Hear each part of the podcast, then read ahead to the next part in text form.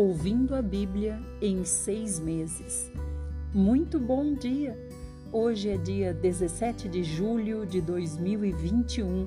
Estamos num sábado, dia do nosso amado Senhor, dia, do, dia memorial da criação de Deus. Em Gênesis, Deus disse: Esse dia ficará como memorial do dia em que eu criei, da semana em que eu criei todas as coisas. E nesse dia descansei. Vamos então para Salmo hoje, 18, a partir do 31.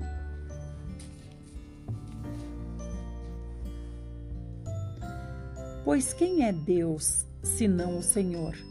E quem é rochedo, senão o nosso Deus? O Deus que me revestiu de força e aperfeiçoou o meu caminho. Ele deu a meus pés a ligeireza das corças e me firmou nas minhas alturas. Ele adestrou as minhas mãos para o combate, de sorte que os meus braços vergaram um arco de bronze. Também me deste o escudo da tua salvação a tua direita me susteve e a tua clemência me engrandeceu. Alargaste sob meus passos o caminho e os meus pés não vacilaram. Persegui os meus inimigos e os alcancei, e só voltei depois de haver dado cabo deles. Esmaguei-os a tal ponto que não puderam levantar-se, caíram sob os meus pés pois de força me cingiste para o combate e me submeteste os que se levantaram contra mim. Também puseste em fuga os meus inimigos e os que me odiaram, eu os exterminei.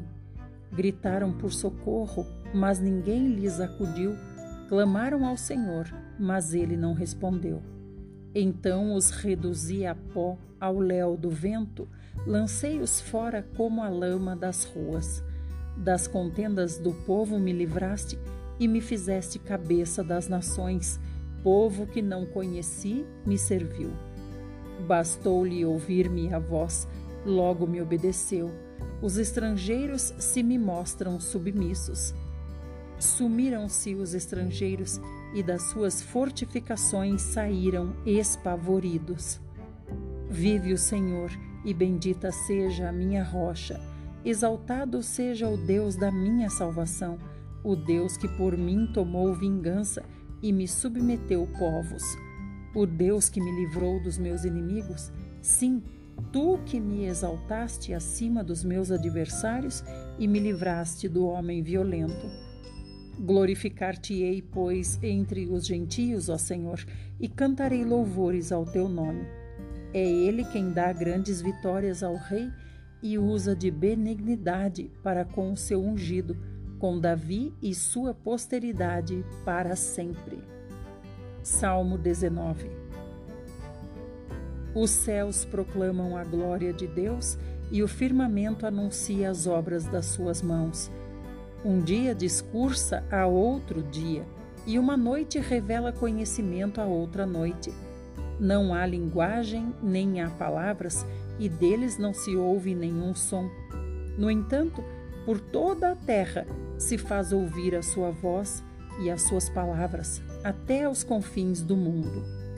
Aí pôs uma tenda para o sol, o qual, como noivo que sai dos seus aposentos, se regozija como herói a percorrer o seu caminho. Principia numa extremidade dos céus e até a outra vai o seu percurso, e nada refoge ao seu calor.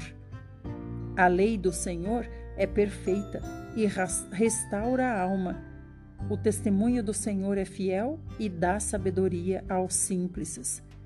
Os preceitos do Senhor são retos e alegram o coração. O mandamento do Senhor é puro e ilumina os olhos. O temor do Senhor é límpido e permanece para sempre.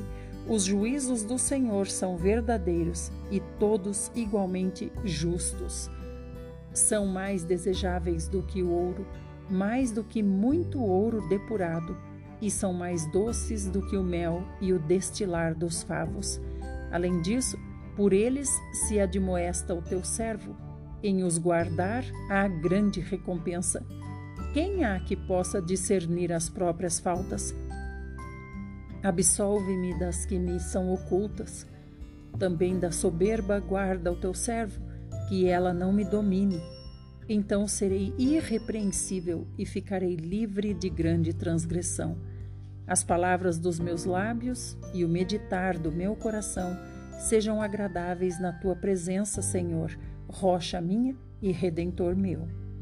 Aqui Davi fala, irmãos, que a lei do Senhor é como um sol, como o sol, sol que ilumina todo o dia e alcança todos, e nada refoge ao seu calor, ele diz no versículo 6.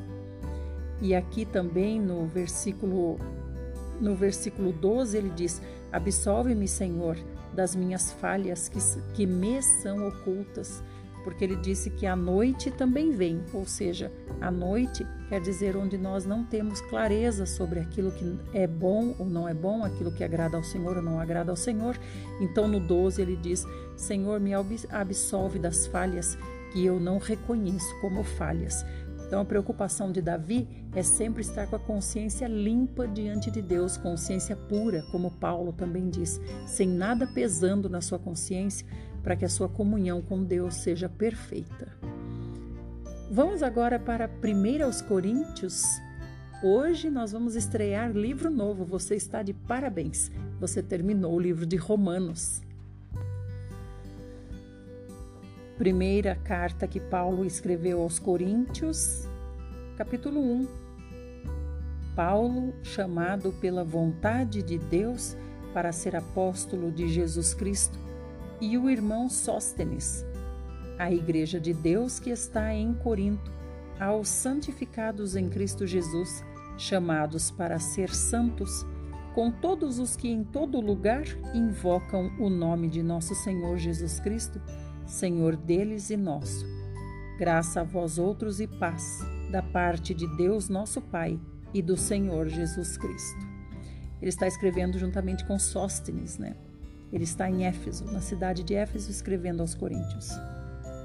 Sempre dou graças a meu Deus a vosso respeito, a propósito da sua graça que vos foi dada em Cristo Jesus, porque em tudo fostes enriquecidos nele, em toda a palavra e em todo o conhecimento, assim como o testemunho de Cristo tem sido confirmado em vós, de maneira que não vos falte nenhum dom aguardando vós a revelação de nosso Senhor Jesus Cristo, o qual também vos confirmará até ao fim, para serdes irrepreensíveis no dia de nosso Senhor Jesus Cristo. Fiel é Deus, pelo qual fostes chamados à comunhão de seu Filho Jesus Cristo, nosso Senhor. Rogo-vos, irmãos, pelo nome de nosso Senhor Jesus Cristo, que faleis todos a mesma coisa e que não haja entre vós divisões. Antes, sejais inteiramente unidos na mesma disposição mental e no mesmo parecer. Pois a vosso respeito, meus irmãos, fui informado pelos da casa de Chloe de que há contendas entre vós. Refiro-me ao fato de cada um de vós dizer: Eu sou de Paulo, e eu de Apolo, e eu de Cefas, e eu de Cristo.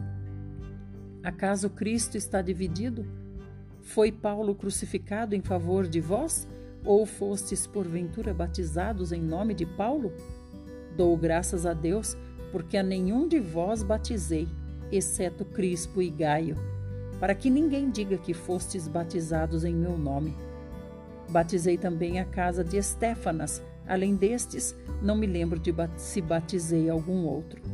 Porque não me enviou Cristo para batizar, mas para pregar o Evangelho, não com sabedoria de palavra, para que se não anule a cruz de Cristo. Queridos irmãos, aqui a gente vê que a igreja começou como e deveria ser até hoje. Cada cidade ter uma única igreja. A igreja em Sorocaba, a igreja em São Paulo, a igreja em Curitiba, a igreja em Porto Alegre que é como Paulo se refere a cada igreja. No caso aqui, a igreja em Corinto, a igreja em Roma. Só que a igreja em Corinto começou a dar problema. Olha o que ele fala aqui, ó. Eu estou mandando essa carta para vocês e para todos que em todo lugar invocam o nome do Senhor Jesus. Ele está dizendo em todo lugar aonde? Em todo lugar no mundo? Não, em todo lugar na cidade de Corinto. Então a gente vê que os irmãos estavam divididos, formando grupos, como ele fala aqui, onde a gente acabou de ler. Um dizendo eu sou de Paulo, outro dizendo eu sou de Cefas, outro dizendo eu sou de Apolo e até mesmo outros dizendo eu sou de Cristo. Tudo isso para divisão, formando grupos, o que hoje podemos dizer que na, num, numa maneira macro, aqui era micro, mas agora numa maneira macro se tornou em muitas denominações, ou seja, muitas divisões. Mas a vontade do Senhor era que em cada cidade tivesse apenas a igreja de Deus, a igreja de Cristo, gerada por Cristo naquela cidade, formada por todos os que invocam o nome do nosso Senhor Jesus Cristo como disse Paulo no prefácio da carta. 14. Ele diz: Dou graças a Deus porque não batizei ninguém, para vocês não dizerem que vocês são de Paulo, batizados no nome de Paulo. Então agora nós estamos em 17. Porque não me enviou Cristo para batizar, mas para pregar o Evangelho, não com sabedoria de palavra, para que se não anule a cruz de Cristo. Ele está dizendo aqui que os irmãos estavam anulando a cruz de Cristo, se dividindo dessa maneira. 18. Certamente a palavra da, da cruz é loucura para os que se perdem, mas para nós que somos salvos, poder de Deus. Pois está escrito: Destruirei a sabedoria dos sábios e aniquilarei a inteligência dos instruídos. Onde está o sábio? Onde o escriba? Onde o inquiridor deste século? Porventura não tornou Deus louca a sabedoria do mundo? 21. Visto como na sabedoria de Deus o mundo não o conheceu por sua própria sabedoria, aprove a Deus salvar os que creem pela loucura da pregação. Porque tanto os judeus pedem sinais, como os gregos buscam sabedoria. Mas nós pregamos a Cristo crucificado, escândalo para os judeus loucura para os gentios. Mas para os que foram chamados, tanto judeus como gregos, pregamos a Cristo, poder de Deus e sabedoria de Deus. Porque a loucura de Deus é mais sábia do que os homens, e a fraqueza de Deus é mais forte do que os homens. Irmãos, reparai, pois, na vossa vocação visto que não foram chamados muitos sábios segundo a carne, nem muitos poderosos, nem muitos de nobre nascimento. Pelo contrário, Deus escolheu as coisas loucas do mundo para envergonhar os sábios, e escolheu as coisas fracas do mundo para envergonhar as fortes. E Deus escolheu as coisas humildes do mundo e as desprezadas, e aquelas que não são, para reduzir a nada as que são, a fim de que ninguém se vanglorie na presença de Deus. Mas vós sois dele, em Cristo Jesus, o qual se nos tornou da parte de Deus sabedoria e justiça e santificação e redenção, para que, como está escrito, aquele que se gloria, glorie no Senhor. Então, Paulo deixa claro aqui que quando o Senhor Jesus é o centro, não há mais nada. Não há sabedoria, não há justiça, não há nada humana, mas há somente o Senhor. Então não há divisão. Capítulo 2. Eu, irmãos, quando fui ter convosco, anunciando-vos o testemunho de Deus, não o fiz com ostentação de linguagem ou de sabedoria, porque decidi nada saber entre vós, senão a Jesus Cristo e este crucificado. E foi em fraqueza, temor e grande tremor que eu estive entre vós. A minha palavra e a minha pregação não consistiram em linguagem persuasiva de sabedoria, mas em demonstração do Espírito e de poder, para que a vossa fé não se apoiasse em sabedoria humana, e sim no poder de Deus. Então, esse era o problema em Corinto, né, irmãos? O problema é que uns que eram mais persuasivos começaram a liderar pequenos grupos e formar pequenos grupos divisivos por causa dos, dos, da sua sabedoria, da, da sua interpretação e tudo mais que Paulo cita aqui. Vamos continuar no próximo áudio.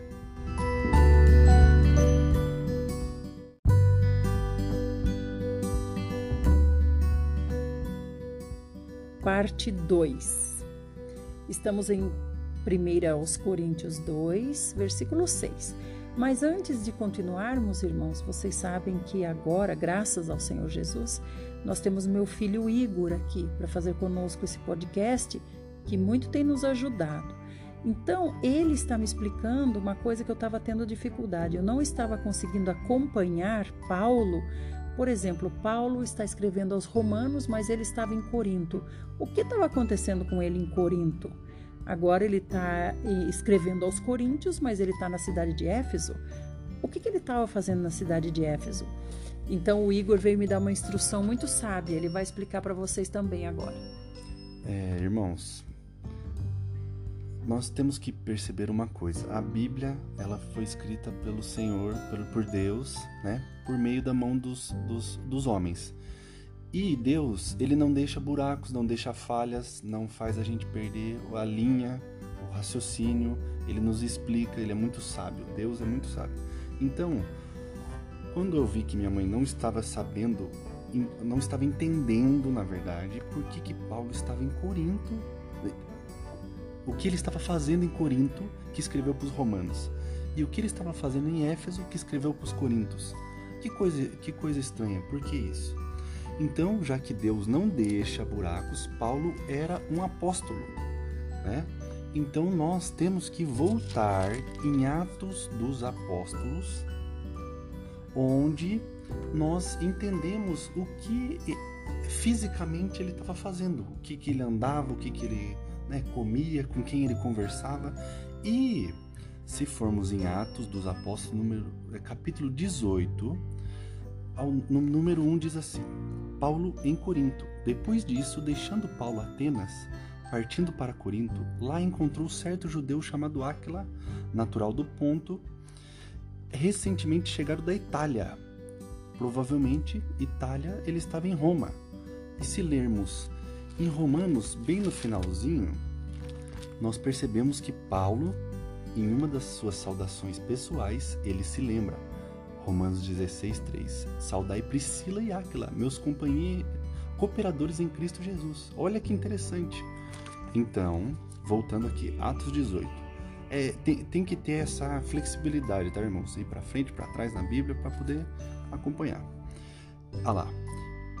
É, chegaram da Itália, eu estava, né? Com Priscila, sua mulher, em vista de ter Cláudio decretado que todos os judeus se retirassem de Roma Paulo aproximou-se deles e, posto que eram do mesmo ofício, passou a morar com eles e ali trabalhava. A profissão a deles, pois a profissão deles era fazer tendas, e todos os sábados discorria na sinagoga, persuadindo tanto judeus como gregos.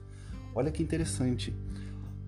Aqui nós percebemos que Paulo tinha uma profissão. Ele era ele construía as tendas, né? Ele fazia tendas e tendo encontrado esses dois irmãos que, que vindo de Roma, por todos os judeus terem sido expulsos, retirados de lá, encontrou eles e começou a trabalhar durante a semana e no sábado pregava. Isso por quê? Porque se nós avançarmos mais um pouco, podemos perceber que teve as viagens missionárias. Então, antes dele fazer as viagens missionárias, ele teve algumas funções, trabalhou disso, trabalhou daquilo, e conforme teve as viagens missionárias, aí ele precisava fazer o quê? Já que estava viajando, ele precisava mandar cartas. Por isso que depois de Atos dos Apóstolos, começa 1 Romanos, 1 Coríntios e assim vai. Porque ele está viajando missionariamente, cheio de encargo, cheio de missão e não se esquecendo das igrejas que por onde ele passou, ele manda cartas. Obrigado pela oportunidade. Obrigada, Madinho, Iguinho. Olha, irmãos, como ele tem ajudado a gente.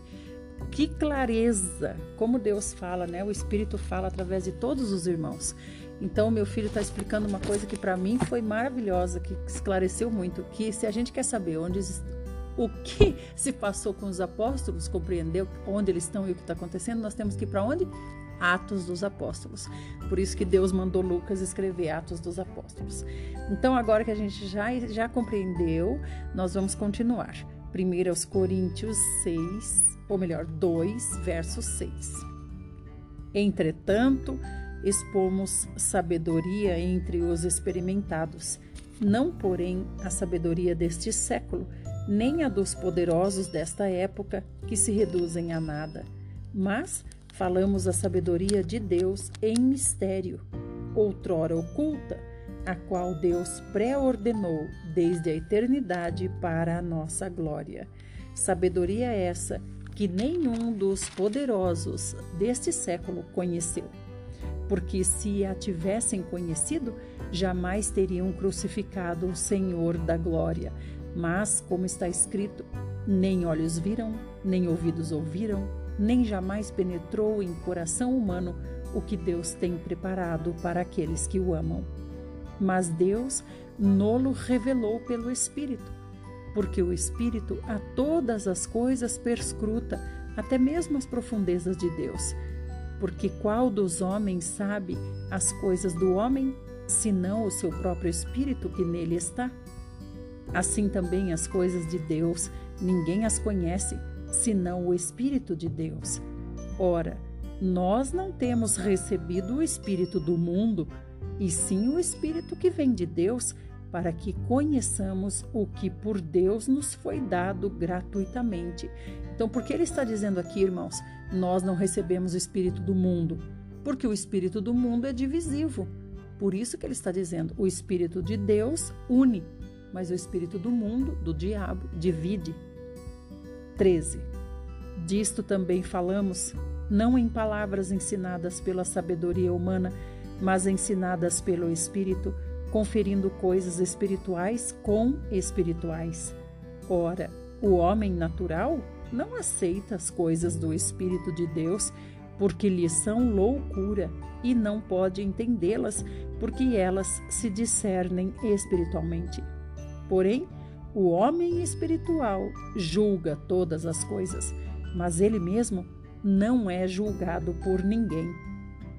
Pois quem conheceu a mente do Senhor que o possa instruir? Nós, porém, temos a mente de Cristo. Então, quando ele diz aqui que o homem espiritual não pode ser julgado por ninguém, é por quê? Porque esse homem espiritual expressa o próprio Cristo. E como ele disse aqui, continuando, quem é que pode instruir a Cristo?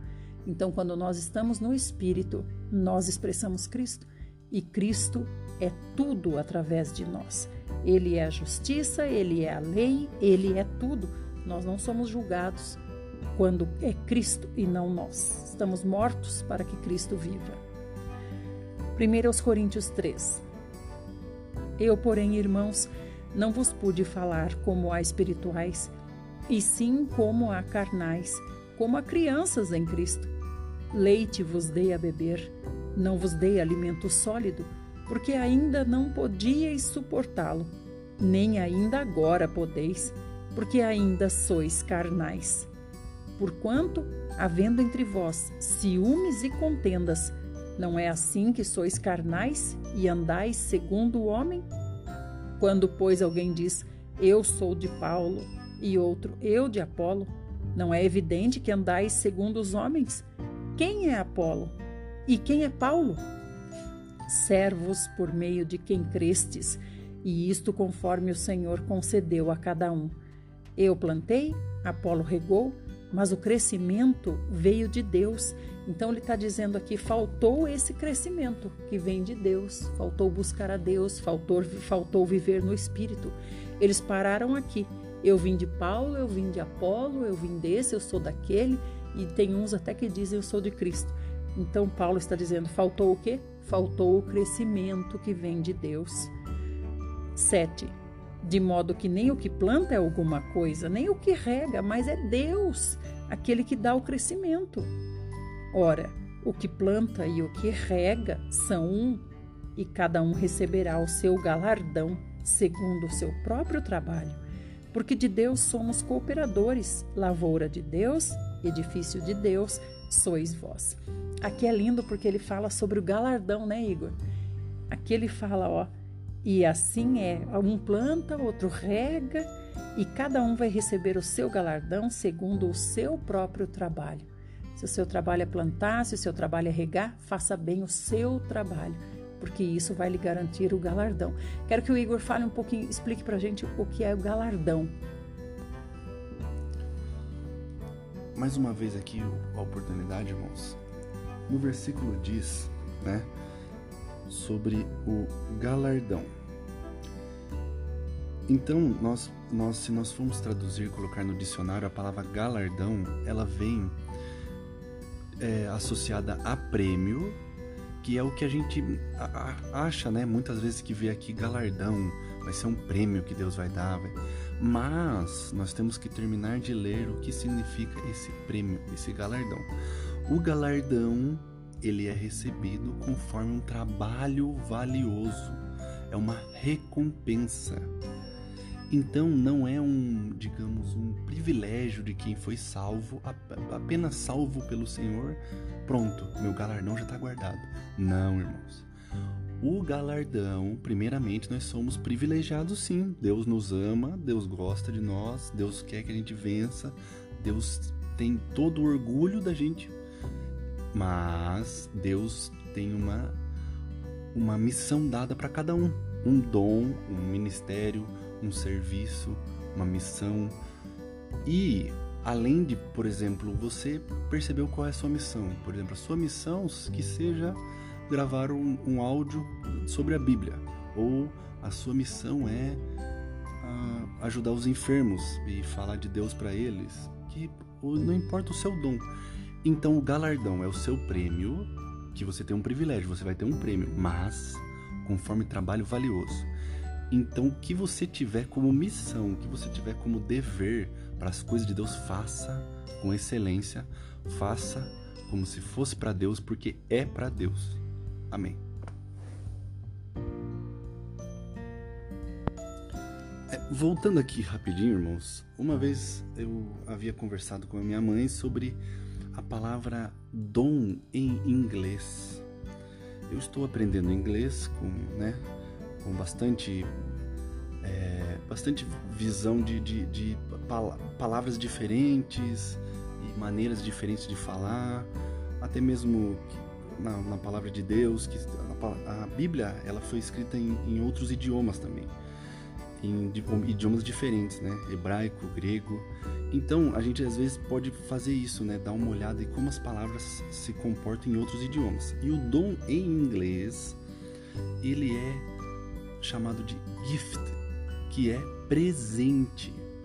Então, quando nós temos um dom que Deus nos dá, nós temos um presente de Deus.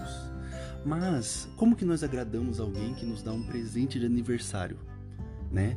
Por exemplo, a sua sua tia, sua, um, um tio, um parente próximo te dá uma bola de futebol. Como que você agradaria ele com aquela bola de futebol? Você guardaria no armário, vazia, murcha, até nunca mais sair, porque quando seu tio vier, você vai tirar ela empoeirada e falar: tio, olha aqui a bola que você me deu há 10 anos atrás. Guardei bem. Guardei muito bem guardado, tio. Toda murcha e empoeirada no armário, nunca usada. Não, irmãos. Quando o seu tio te ver jogando futebol com aquela bola, ou até mesmo, né, vamos falar aqui das coisas de Deus, né, não vamos desviar o caminho.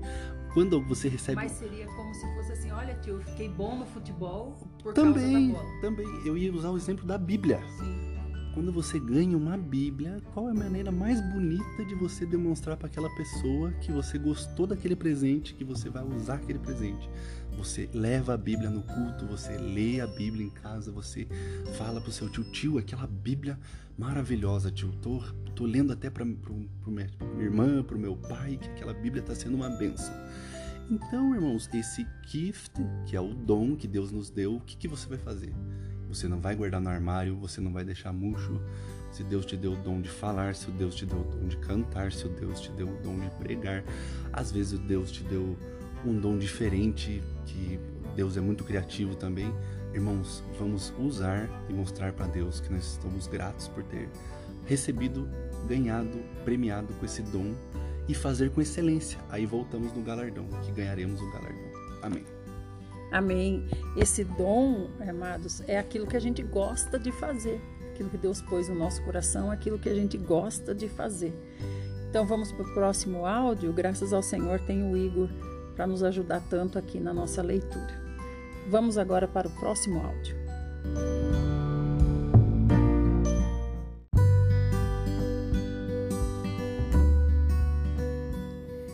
Parte 3.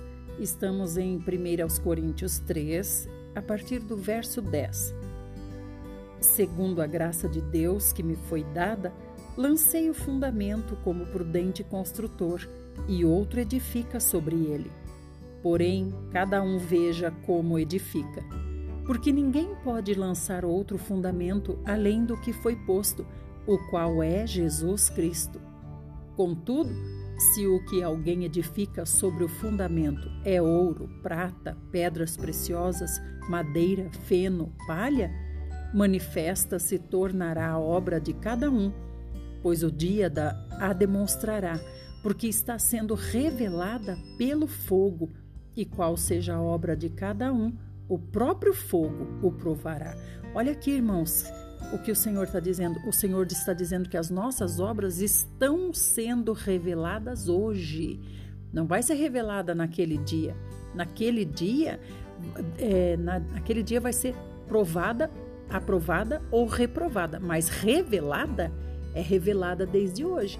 Então Deus não permite que a gente fique fazendo o que o desagrada mesmo que seja coisas para Deus.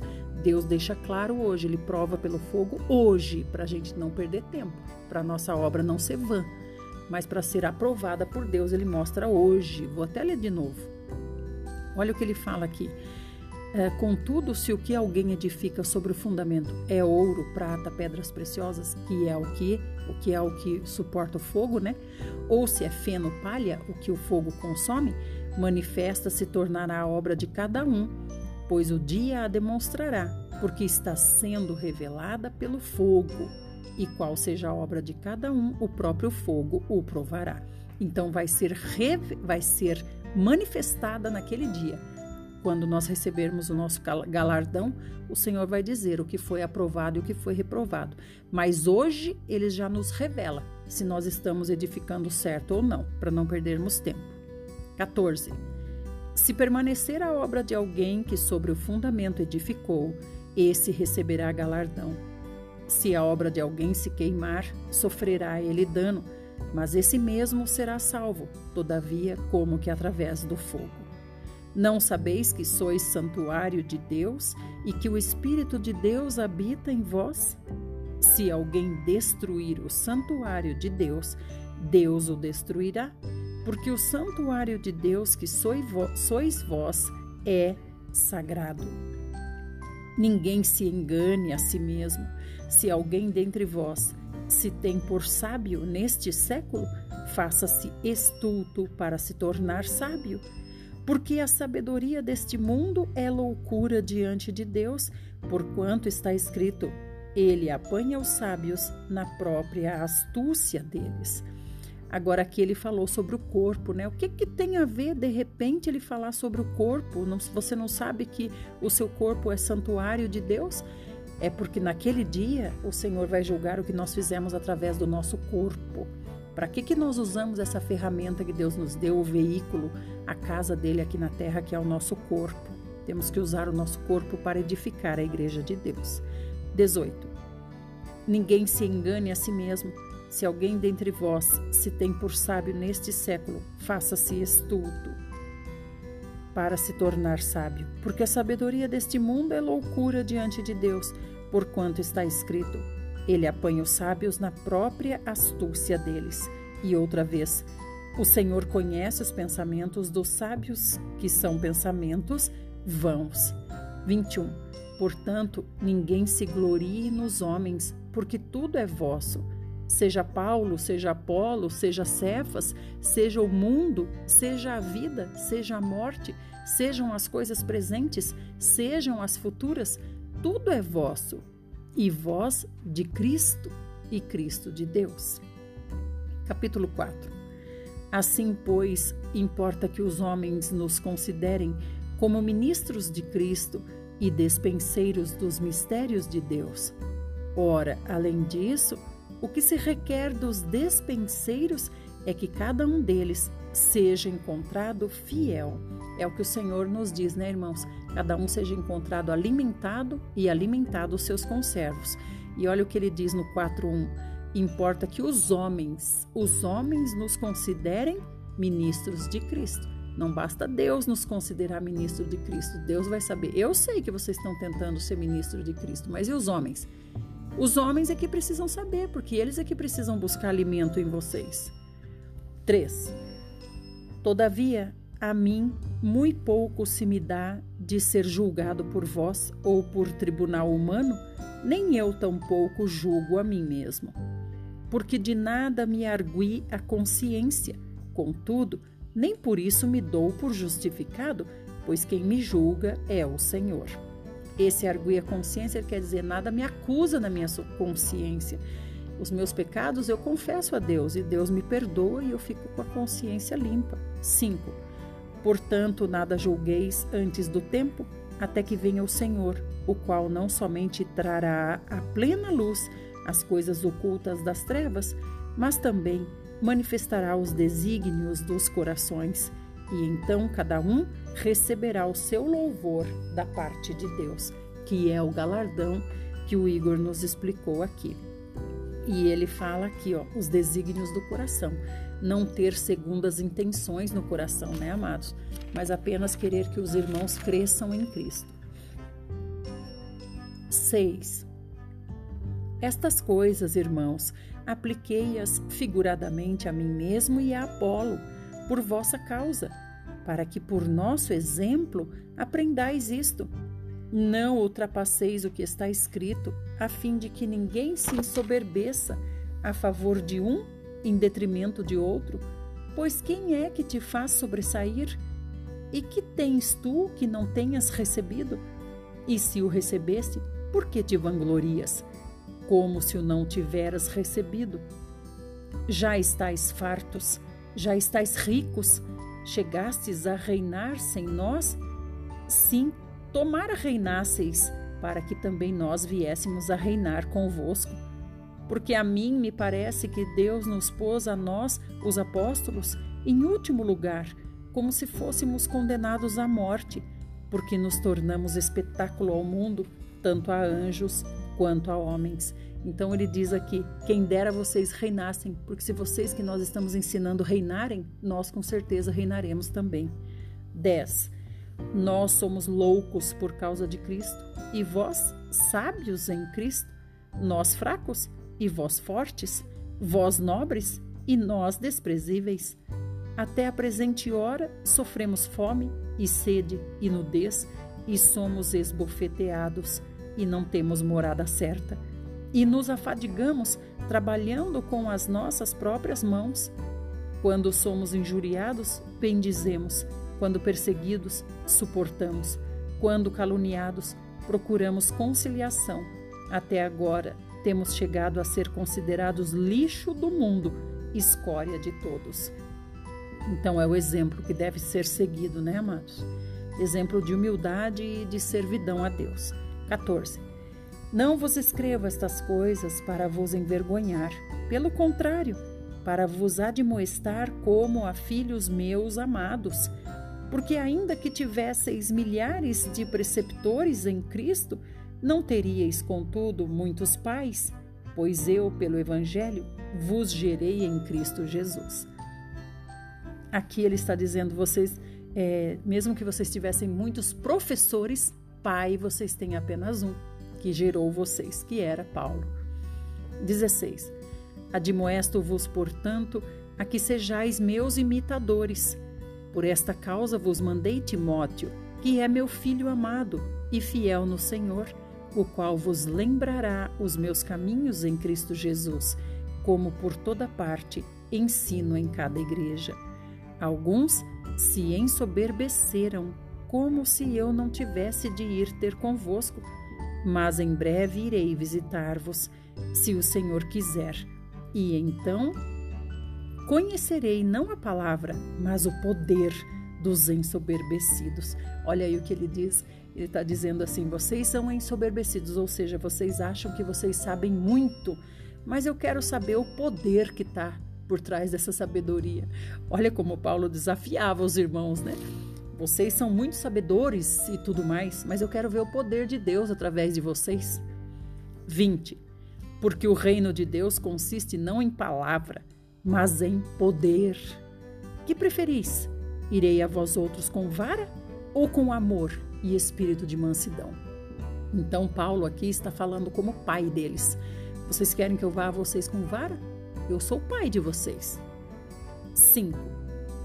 Geralmente se ouve que há entre vós imoralidade e imoralidade tal como nem mesmo entre os gentios, isto é, haver quem se atreva a possuir a mulher de seu próprio pai. E contudo andais vós ensoberbecidos, e não chegastes a lamentar, para que fosse tirado do vosso meio quem tamanho ultraje praticou?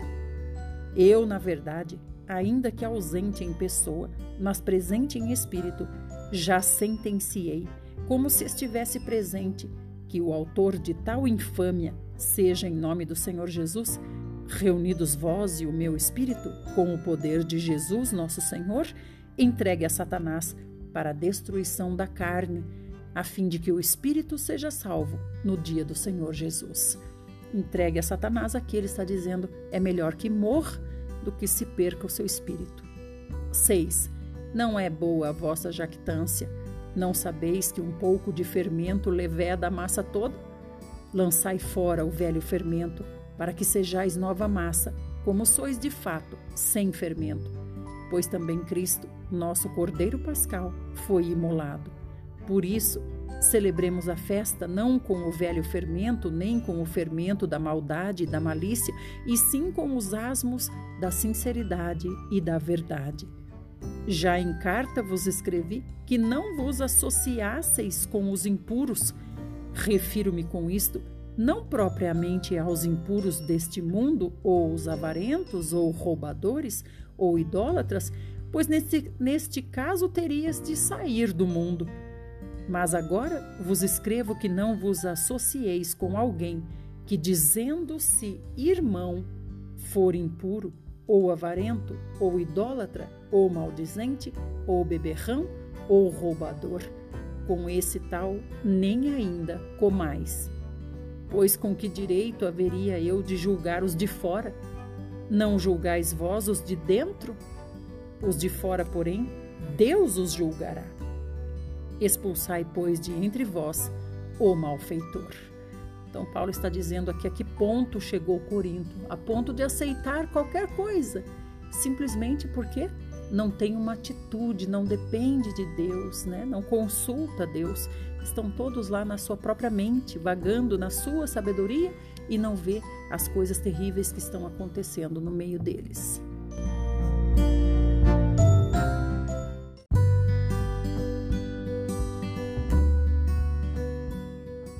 Chegamos em Êxodo 10. Diz assim: Disse o Senhor a Moisés: Vai ter com Faraó, porque lhe endureci o coração e o coração de seus oficiais, para que eu faça estes meus sinais no meio deles, e para que contes a teus filhos e aos filhos de teus filhos, como zombei dos egípcios, e quantos prodígios fiz no meio deles, e para que saibais que eu sou o Senhor. Apresentaram-se, pois, Moisés e Arão perante Faraó e lhe disseram: Assim diz o Senhor, o Deus dos Hebreus: Até quando recusarás humilhar-te perante mim? Deixa ir o meu povo para que me sirva. Do contrário, se recusares deixar ir o meu povo, eis que amanhã trarei gafanhotos ao teu território. Eles cobrirão de tal maneira a face da terra que dela nada aparecerá.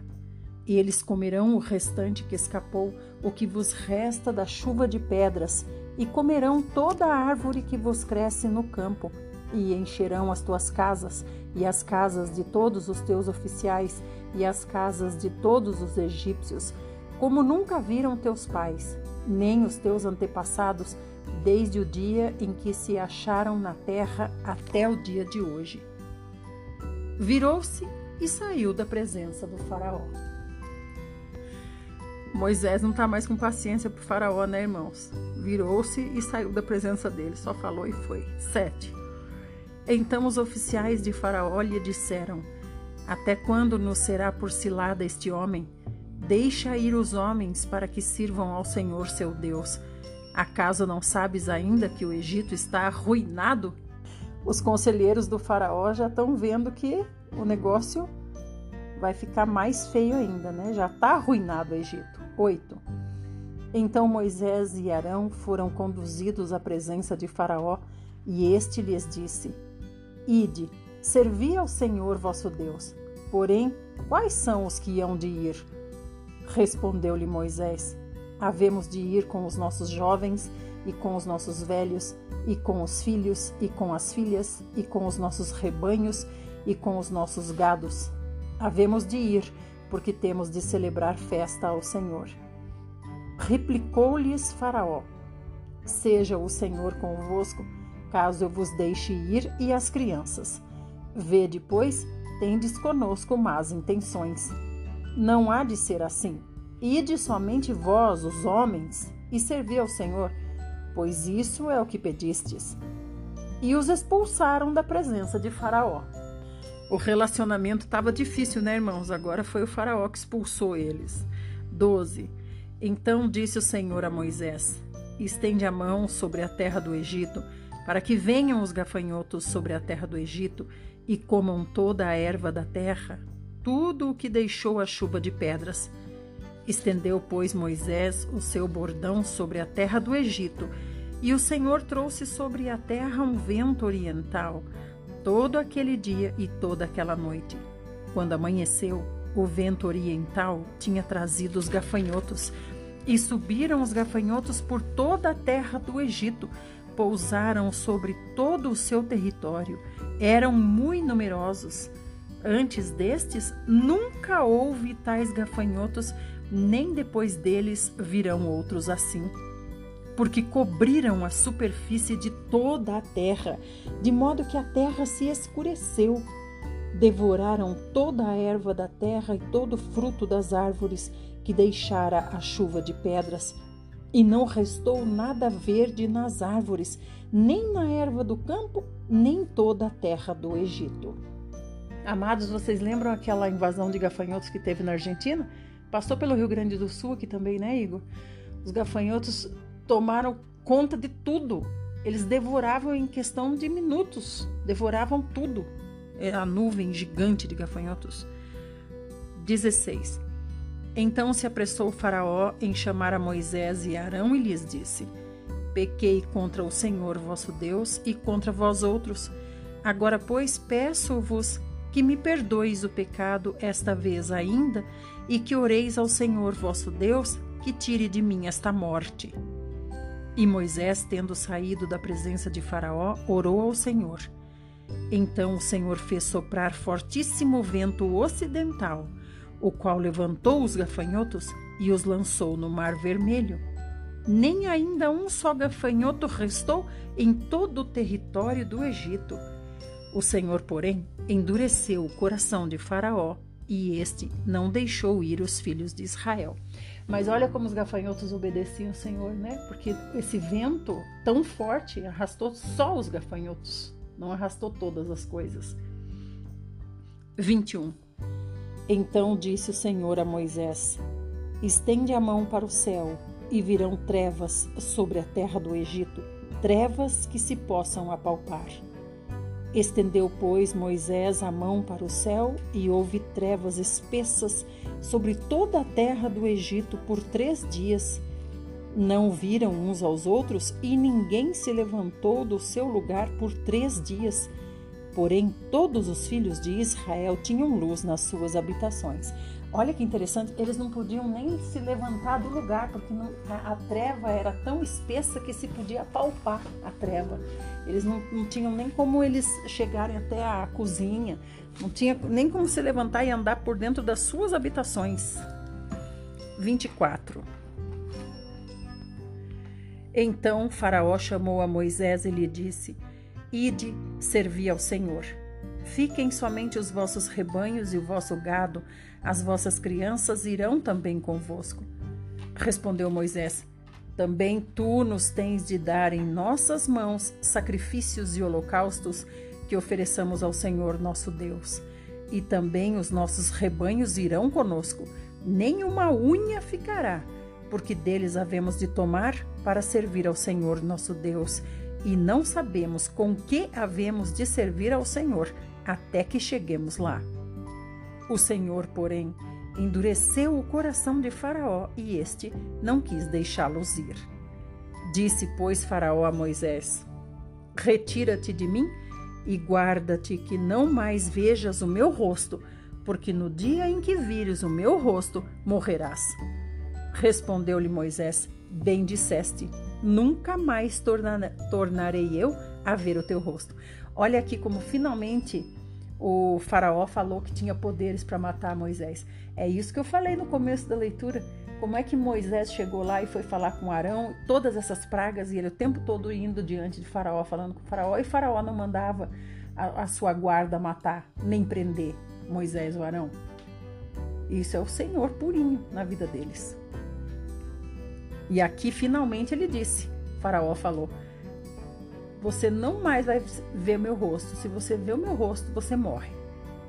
Imagine a indignação que estava o faraó, né? Capítulo 11 Disse o Senhor a Moisés: Ainda mais uma praga trarei sobre Faraó e sobre o Egito. Então vos deixará ir daqui. Quando vos deixar, é certo que vos expulsará totalmente. Fala agora aos ouvidos do povo que todo homem peça ao seu vizinho e toda mulher à sua vizinha objetos de prata e de ouro. E o Senhor fez que o seu povo encontrasse favor da parte dos egípcios. Também o homem Moisés era muito famoso na terra do Egito, aos olhos dos oficiais de Faraó e aos olhos do povo. Moisés era respeitado, né? 4. Moisés disse: Assim diz o Senhor: Cerca da meia-noite passarei pelo meio do Egito, e todo primogênito na terra do Egito morrerá, desde o primogênito de Faraó, que se assenta no seu trono, até o primogênito da serva que está junto a Mó. E todo primogênito dos animais, Haverá grande clamor em toda a terra do Egito, qual nunca houve, nem haverá jamais. Porém, contra nenhum dos filhos de Israel, desde os homens até os animais, nem ainda um cão rosnará, para que saibais que o Senhor fez distinção entre os egípcios e os israelitas. Então, todos estes teus oficiais descerão a mim e se inclinarão perante mim, dizendo: Sai tu e todo o povo que te segue, e depois disto sairei. E ardendo em ira, se retirou da presença de Faraó. Então disse o Senhor a Moisés: Faraó não vos ouvirá, para que as minhas maravilhas se multipliquem na terra do Egito. O Senhor endureceu o coração do Faraó, mas não endureceu o coração dos seus oficiais, né? Porque os oficiais aconselhavam o Faraó para deixar ir mas o Faraó dizia não. 10. Moisés e Arão fizeram todas essas maravilhas perante o Faraó, mas o Senhor endureceu o coração do Faraó, que não permitiu saíssem da sua terra os filhos de Israel. 12. Capítulo. Disse o Senhor a Moisés e Arão na terra do Egito: Este mês vos será o principal dos meses será o primeiro mês do ano. Falai a toda a congregação de Israel, dizendo: Aos dez deste mês, cada um tomará para si um cordeiro, segundo a casa dos pais, um cordeiro para cada família. Mas se a família for pequena para um cordeiro, então convidará ele o seu vizinho mais próximo, conforme o número das almas, conforme o que cada um puder comer por aí calculareis quantos bastem para o cordeiro. O cordeiro será sem defeito, macho de um ano. Podereis tomar um cordeiro ou um cabrito. e o guardareis até o décimo quarto dia deste mês.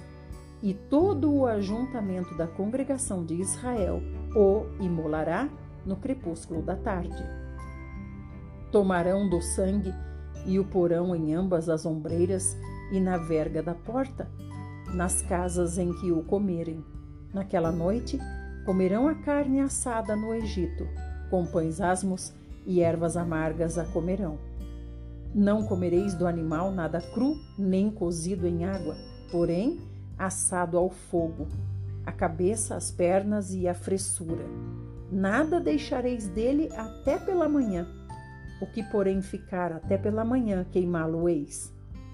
Desta maneira o comereis: lombos cingidos, sandálias nos pés e cajado na mão. Comê-lo-eis à pressa. É a Páscoa do Senhor.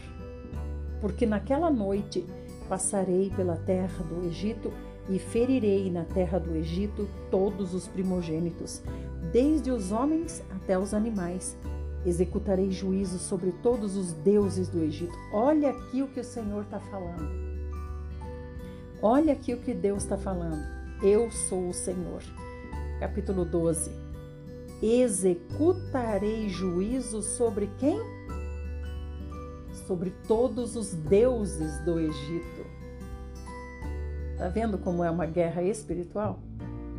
Eu sou o Senhor. 13. O sangue vos será por sinal nas casas em que estiverdes quando eu vir o sangue, passarei por vós, e não haverá entre vós praga destruidora, quando eu ferir a terra do Egito. Este dia vos será por memorial, e o celebrareis como solenidade ao Senhor nas vossas gerações, o celebrareis por estatuto perpétuo. Aí vem o homem moderno e faz o quê? Faz da Páscoa o quê? Coelhinho um ovinho de chocolate.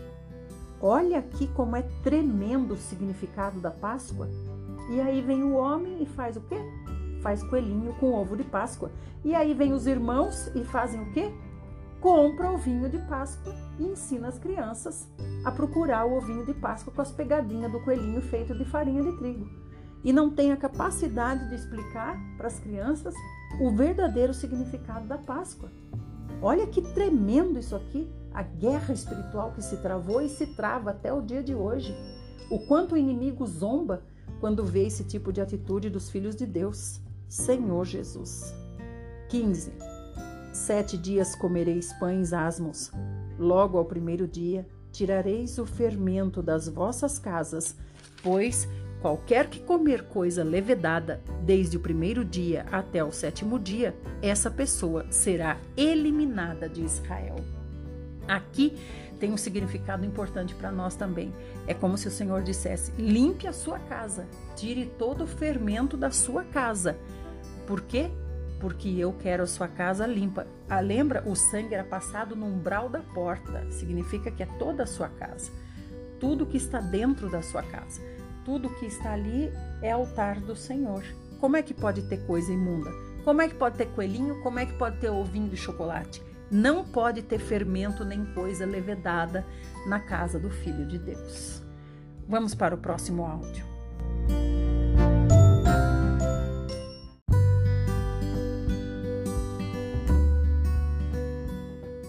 Êxodo 12, a partir do 16. Ao primeiro dia haverá para vós outros santa assembleia, também ao sétimo dia tereis santa assembleia. Nenhuma obra se fará nele, exceto o que diz respeito ao comer, somente isso podereis fazer. Guardai, pois, a festa dos pães asmos, porque nesse mesmo dia tirei vossas hostes da terra do Egito. Portanto, guardareis este dia nas vossas gerações por estatuto perpétuo. Desde o dia 14 do primeiro mês, à tarde, Comereis pães asmos até a tarde do dia 21 do mesmo mês. Por sete dias não se ache nenhum fermento nas vossas casas, porque qualquer que comer pão levedado será eliminado da congregação de Israel, tanto o peregrino como o natural da terra. Nenhuma coisa levedada comereis, em todas as vossas habitações comereis pães asmos. Chamou, pois, Moisés todos os anciãos de Israel e lhes disse: Escolhei e tomai cordeiros segundo as vossas famílias e imolai a Páscoa. Tomai um molho de isopo, molhai-o no sangue que estiver na bacia e marcai a verga da porta e suas ombreiras com o sangue que estiver na bacia. Nenhum de vós saia da porta da sua casa até pela manhã. Porque o Senhor passará para ferir os egípcios. Quando vir, porém, o sangue na verga da porta e em ambas as ombreiras, passará o Senhor aquela porta e não permitirá ao destruidor que entre em nós vossas casas para vos ferir. Guardai, pois, isto por estatuto para vós outros e para vossos filhos para sempre. E uma vez dentro da terra que o Senhor vos dará, como tem dito, observai este rito. Quando vossos filhos vos perguntarem que rito é este, respondereis: É o sacrifício da Páscoa ao Senhor que passou por cima das casas dos filhos de Israel no Egito, quando feriu os egípcios e livrou as nossas casas. Então o povo se inclinou e adorou, e foram os filhos de Israel e fizeram isso, como o Senhor ordenara Moisés e Arão. Assim fizeram. Aconteceu que à meia-noite feriu o Senhor todos os primogênitos na terra do Egito, desde o primeiro de Faraó, primogênito, que se assentava no seu trono, até o primogênito do cativo que estava na enxovia, e todos os primogênitos dos animais.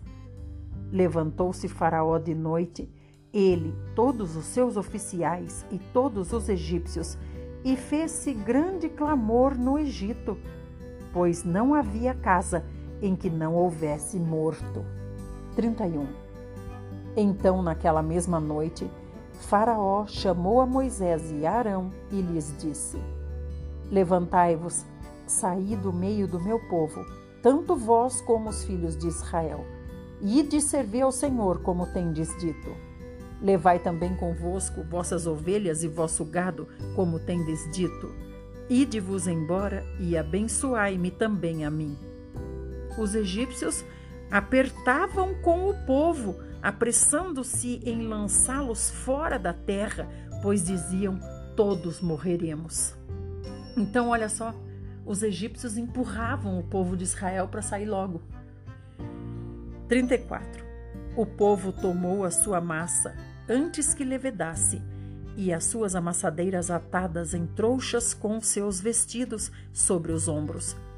Fizeram, pois, os filhos de Israel conforme a palavra de Moisés, e pediram aos egípcios objetos de prata e objetos de ouro e roupas.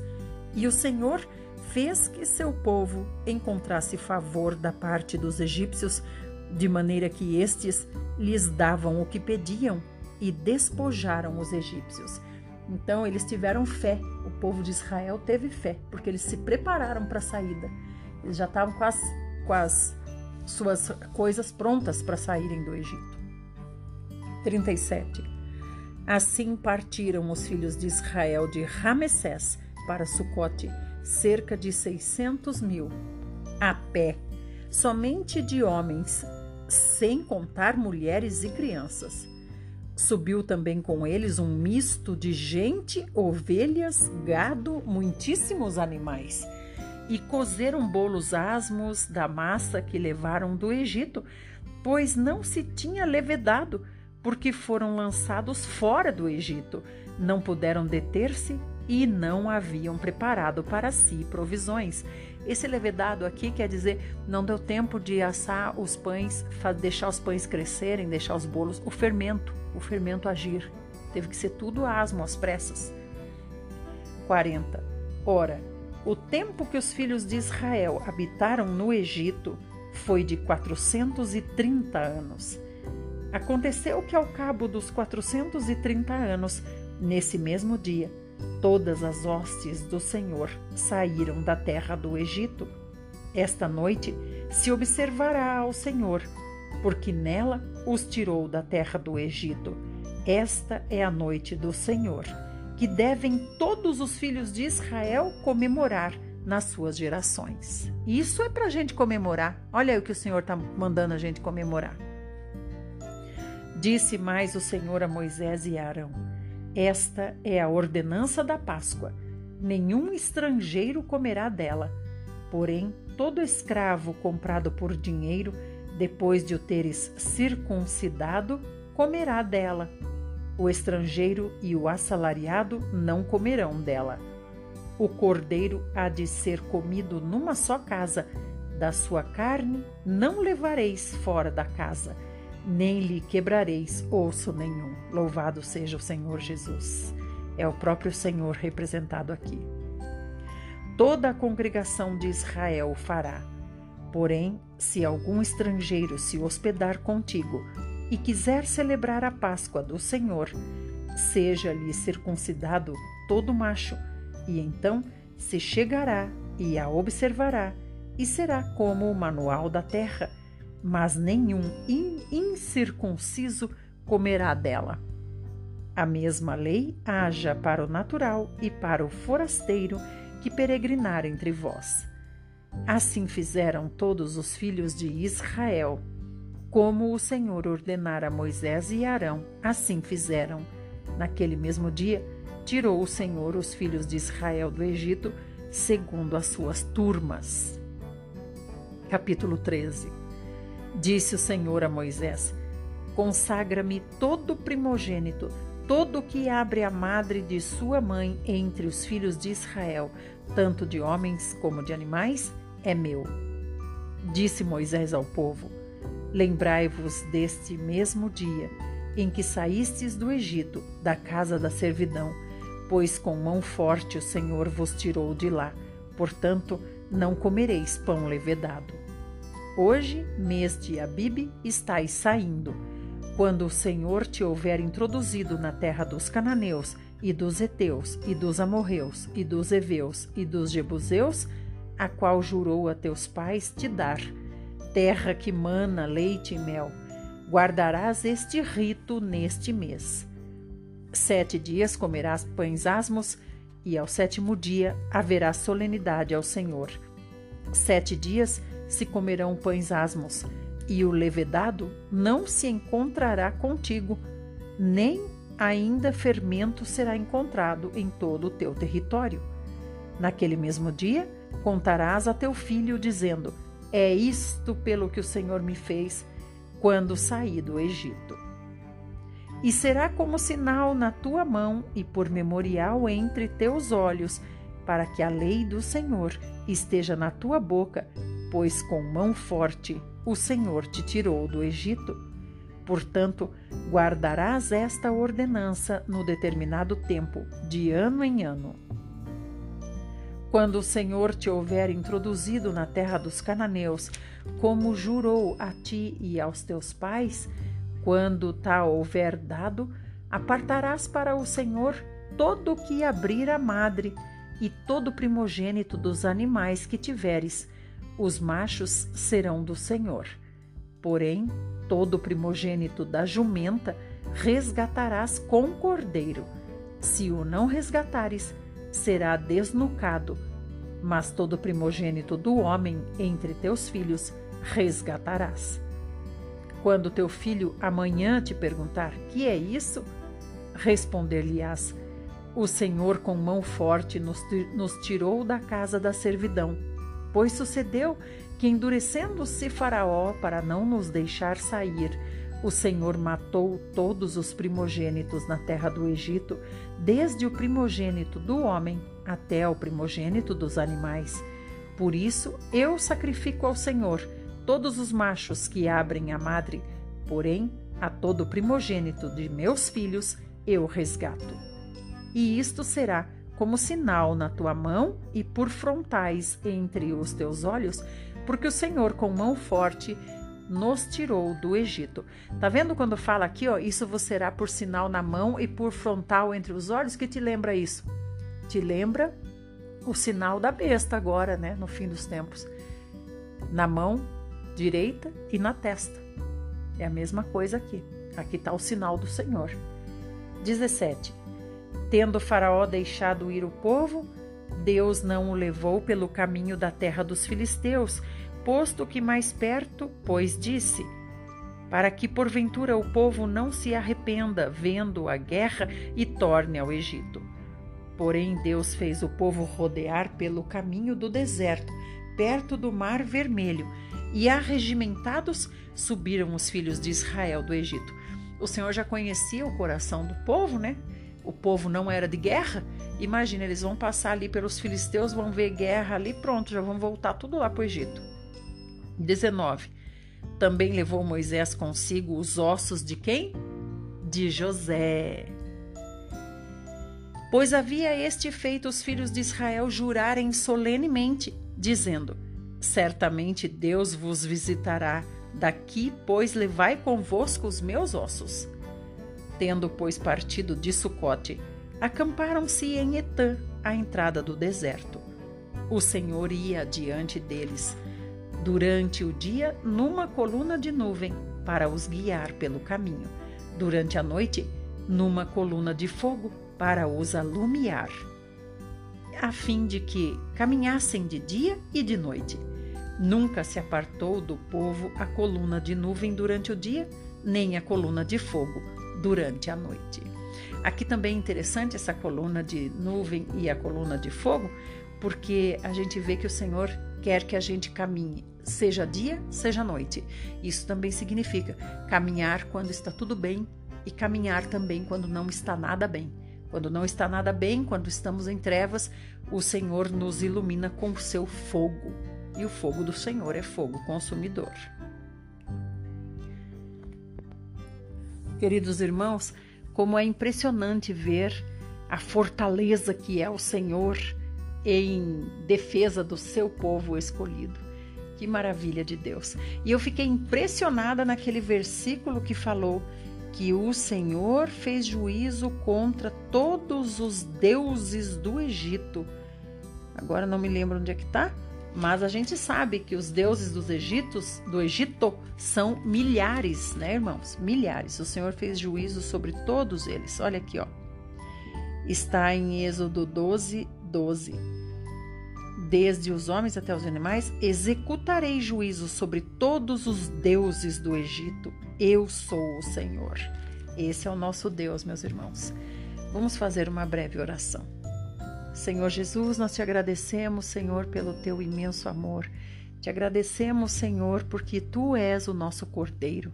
Te agradecemos, Senhor, porque o Senhor salvou não só a nós mesmos, mas também toda a nossa casa, toda a nossa família. Senhor, nós cremos nisso, Senhor. Nós cremos que o Senhor vai cumprir, Senhor, tudo que está dito na tua palavra. Senhor, nós te amamos porque o Senhor deu o teu sangue para que nós hoje estivéssemos protegidos do anjo da morte. Senhor Jesus, a morte não prevalece contra nós, porque nós já estamos mortos para o mundo e viveremos a vida eterna junto de ti, como correis e coerdeiros. Senhor, obrigado, nós te amamos, nos guarda e nos protege, Senhor, e fala conosco para a honra e glória do teu precioso nome, nos faz esses guerreiros que o Senhor quer tanto ter para formar o seu exército. Amém. Amém, queridos, até amanhã. A paz de Deus, irmãos. Amém.